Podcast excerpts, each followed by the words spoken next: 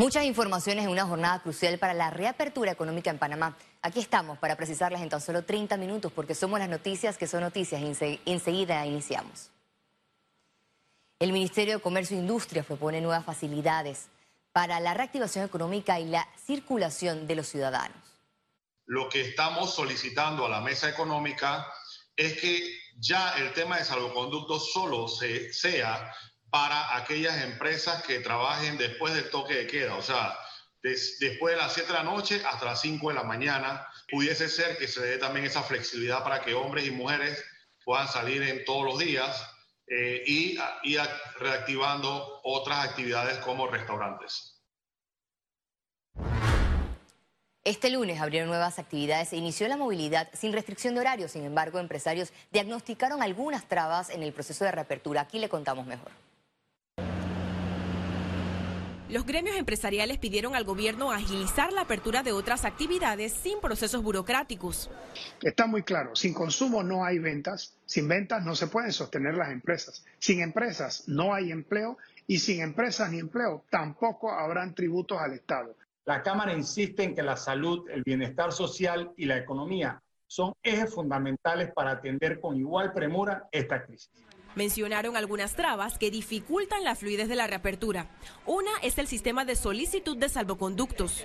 Que no se sigan cayendo las plataformas que permiten eh, el acceso a los salvoconductos. Con el tiempo y con tantas actividades ya reincorporándose, realmente se vuelve casi que eh, obsoleto. Otras son las inspecciones separadas por parte del gobierno. Por parte del MINSA, Mitradel y MISI, básicamente revisando lo mismo. Estoy totalmente de acuerdo con que se hagan las, eh, las inspecciones pertinentes. Lo que no puede pasar es que lleguen cinco instituciones el mismo día, ocho personas cada vez que llegan y que lo hacen de una manera desafiante también ven los requisitos adicionales y permisos por parte del Ministerio de Salud como innecesarios cuando ya hay lineamientos establecidos para reapertura desde hace más de dos meses y piden que no se digitalicen todos los trámites gubernamentales ya que continuaría la burocracia. Ciara Morris, Econews. Este lunes inició la circulación sin restricción de cédula. Esto afecta directamente al uso del transporte público. Por ello, hicimos un recorrido para conocer su realidad. Miles de ciudadanos irán sumándose día a día al transporte público. Una vez siga la apertura de las otras actividades en la reactivación económica. Para estos usuarios, el metro y el metrobús son la única forma de llegar a sus trabajos y para evitar contagios existe un plan. Así se vivió en las paradas del Metrobús y las estaciones del metro este lunes. Pues le pedimos a los usuarios que por favor utilicen la mascarilla, esto es ya de uso obligatorio y para poder abordar al bus tienen que portar su mascarilla. También se les solicita que al momento de abordar el bus pues eviten eh, hablar o estar conversando para pues minimizar el riesgo que pueda haber dentro del bus. La adaptación de las medidas de salud a los ciudadanos que usan el transporte público serán estrictas. El Metro de Panamá también está preparado para el aumento de usuarios. Que reforzamos la limpieza en las estaciones de todas las superficies de contacto, torniquetes, máquinas de recarga, botones de los ascensores y a nivel de los trenes, los mismos se nebulizan todas las noches luego de una limpieza profunda para que salgan a la operación debidamente sanitizados. De la misma manera, durante la operación comercial nos mantenemos con la limpieza de los trenes al final del recorrido a nivel de los asideros y de los botones eh, dentro de los vagones. El metro además abrirá este sábado de 7 a.m. a 7 p.m. y permanecerá cerrado los domingos. De lunes a viernes seguirá en horario de 5 a.m. a 9 p.m. Alonso Solís, Econews. La Comisión de Presupuesto de la Asamblea Nacional aprobó el traslado de partida de 16.3 millones de dólares para el pago adeudado al personal de salud. El pago hacia los médicos que atienden pacientes COVID-19 se realizará en los próximos días. Así lo confirmó el ministro de Salud, Luis Francisco Sucre, en medio de protestas y llamado a huelga del personal médico con más de tres meses sin devengar salarios. Para mañana se esté haciendo ya el resto de los trámites y posiblemente en, 48 o 36 horas, antes del fin de semana, ya todo el mundo debe tener sus pagos y sus recursos en su cuenta. La aprobación solo contempla hasta el 31 de agosto y no hasta diciembre, lo que significa que nuevamente el MINSA deberá solicitar traslados en la Asamblea Nacional. Hacer contratos de tres meses es mantenernos en una zozobra permanente. Entonces le estamos solicitando a nuestro equipo de finanzas y también al equipo de recursos humanos que a partir de la fecha busquen las estrategias para que estos contratos se lleven a cabo por lo menos por seis meses. Los diputados avalaron los pagos de insumos médicos y pruebas de COVID-19 por 3 millones de dólares. El traslado de partida nos llegó el jueves en la tarde y hoy lo estamos tocando por urgencia notoria porque sabemos que es un tema que necesita, no puede ser que durante todo este tiempo no se le haya estado pagando a los médicos. La Asamblea Nacional inició este lunes las vistas presupuestarias de entidades públicas donde analizarán para su aprobación los 80 millones destinados para la compra de vacunas contra el coronavirus, incluidos en el presupuesto general del Estado 2021. Félix Antonio Chávez, Econius. El ensayo de la vacuna alemana contra el COVID-19 en Panamá podría iniciar este viernes. Panamá podría ser uno de los primeros países en beneficiarse con la vacuna contra el COVID-19, consideran especialistas. Yo creo que nosotros vamos a tener eh, acceso eh, muy probablemente a finales de este año a más de una vacuna y creo que Panamá va a ser uno de los países que primero va a tener acceso a esa vacuna. Nuevamente, grupos prioritarios. Esto es importante. No vamos a vacunar a toda la población. Pero ¿qué efectos secundarios podrían surgir posterior a la aplicación de la vacuna en los voluntarios? Dolor en el lugar de la inyección, como cualquier otra inyección. Hay algo de, inflamación. Eh, algunas personas tienen un poquito de enrojecimiento. Esos son los síntomas locales.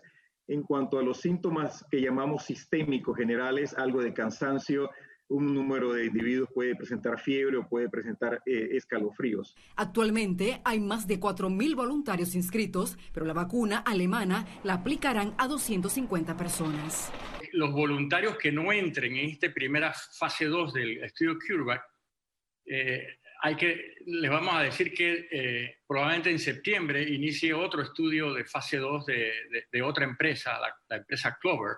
La empresa privada se sumará a los estudios.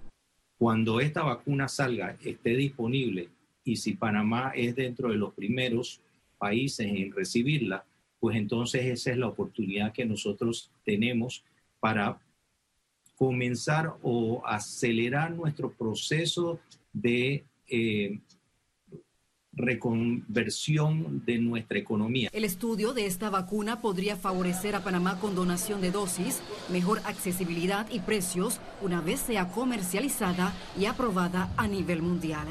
Lizeth García, Econius.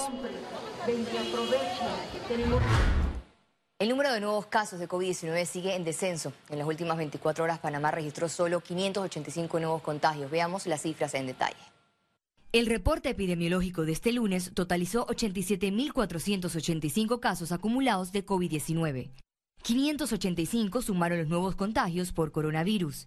1.659 pacientes se encuentran hospitalizados, 153 en cuidados intensivos y 1.506 en sala. En cuanto a los pacientes recuperados clínicamente, tenemos un reporte de 62.185. Panamá sumó un total de 1.906 fallecidos, de los cuales 14 se registraron en las últimas 24 horas. El diputado Leandro Ávila pidió se acelere la discusión del proyecto que permite a los funcionarios públicos que perdieron sus trabajos por la pandemia tengan acceso al dinero del sistema de ahorro y capitalización de pensiones.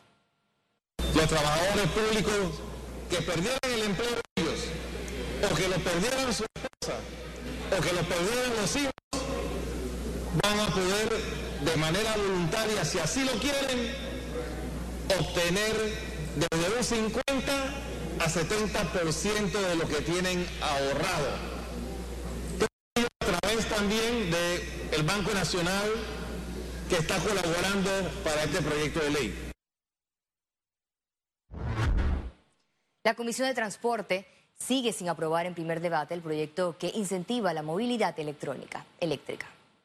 La iniciativa legislativa analizada este lunes todavía permanece en una subcomisión hasta lograr un consenso con todos los sectores de importación de automóviles. Los artículos contemplan ayudar el medio ambiente, exoneración por cinco años en el pago de placas en vehículos eléctricos, el reemplazo de la flota de autos estatales y la inclusión del sistema eléctrico en el transporte público y selectivo. Economía. El Gobierno Nacional realizó este lunes una nueva transferencia del Vale Digital que beneficia a más de 342 mil panameños. El anuncio lo hizo el presidente Laurentino Cortizo a través de su cuenta de Twitter. Son exactamente 342.252 panameños que recibirán su transferencia del Vale Digital de Panamá Solidario. La primera transferencia se realizó este lunes y las siguientes serán los de días 25, 26, 27 y 28 de agosto. Canal Bank ya inició trámites para otorgar préstamos a las pymes. A continuación los detalles. Canal Bank es una de las instituciones aprobadas que recibirán desembolso del Banco Interamericano de Desarrollo para las pequeñas y medianas empresas a través del Banco Nacional de Panamá. En una entrevista señalaron que los clientes de este sector ya pueden aplicar a los préstamos de máximo 150 mil dólares.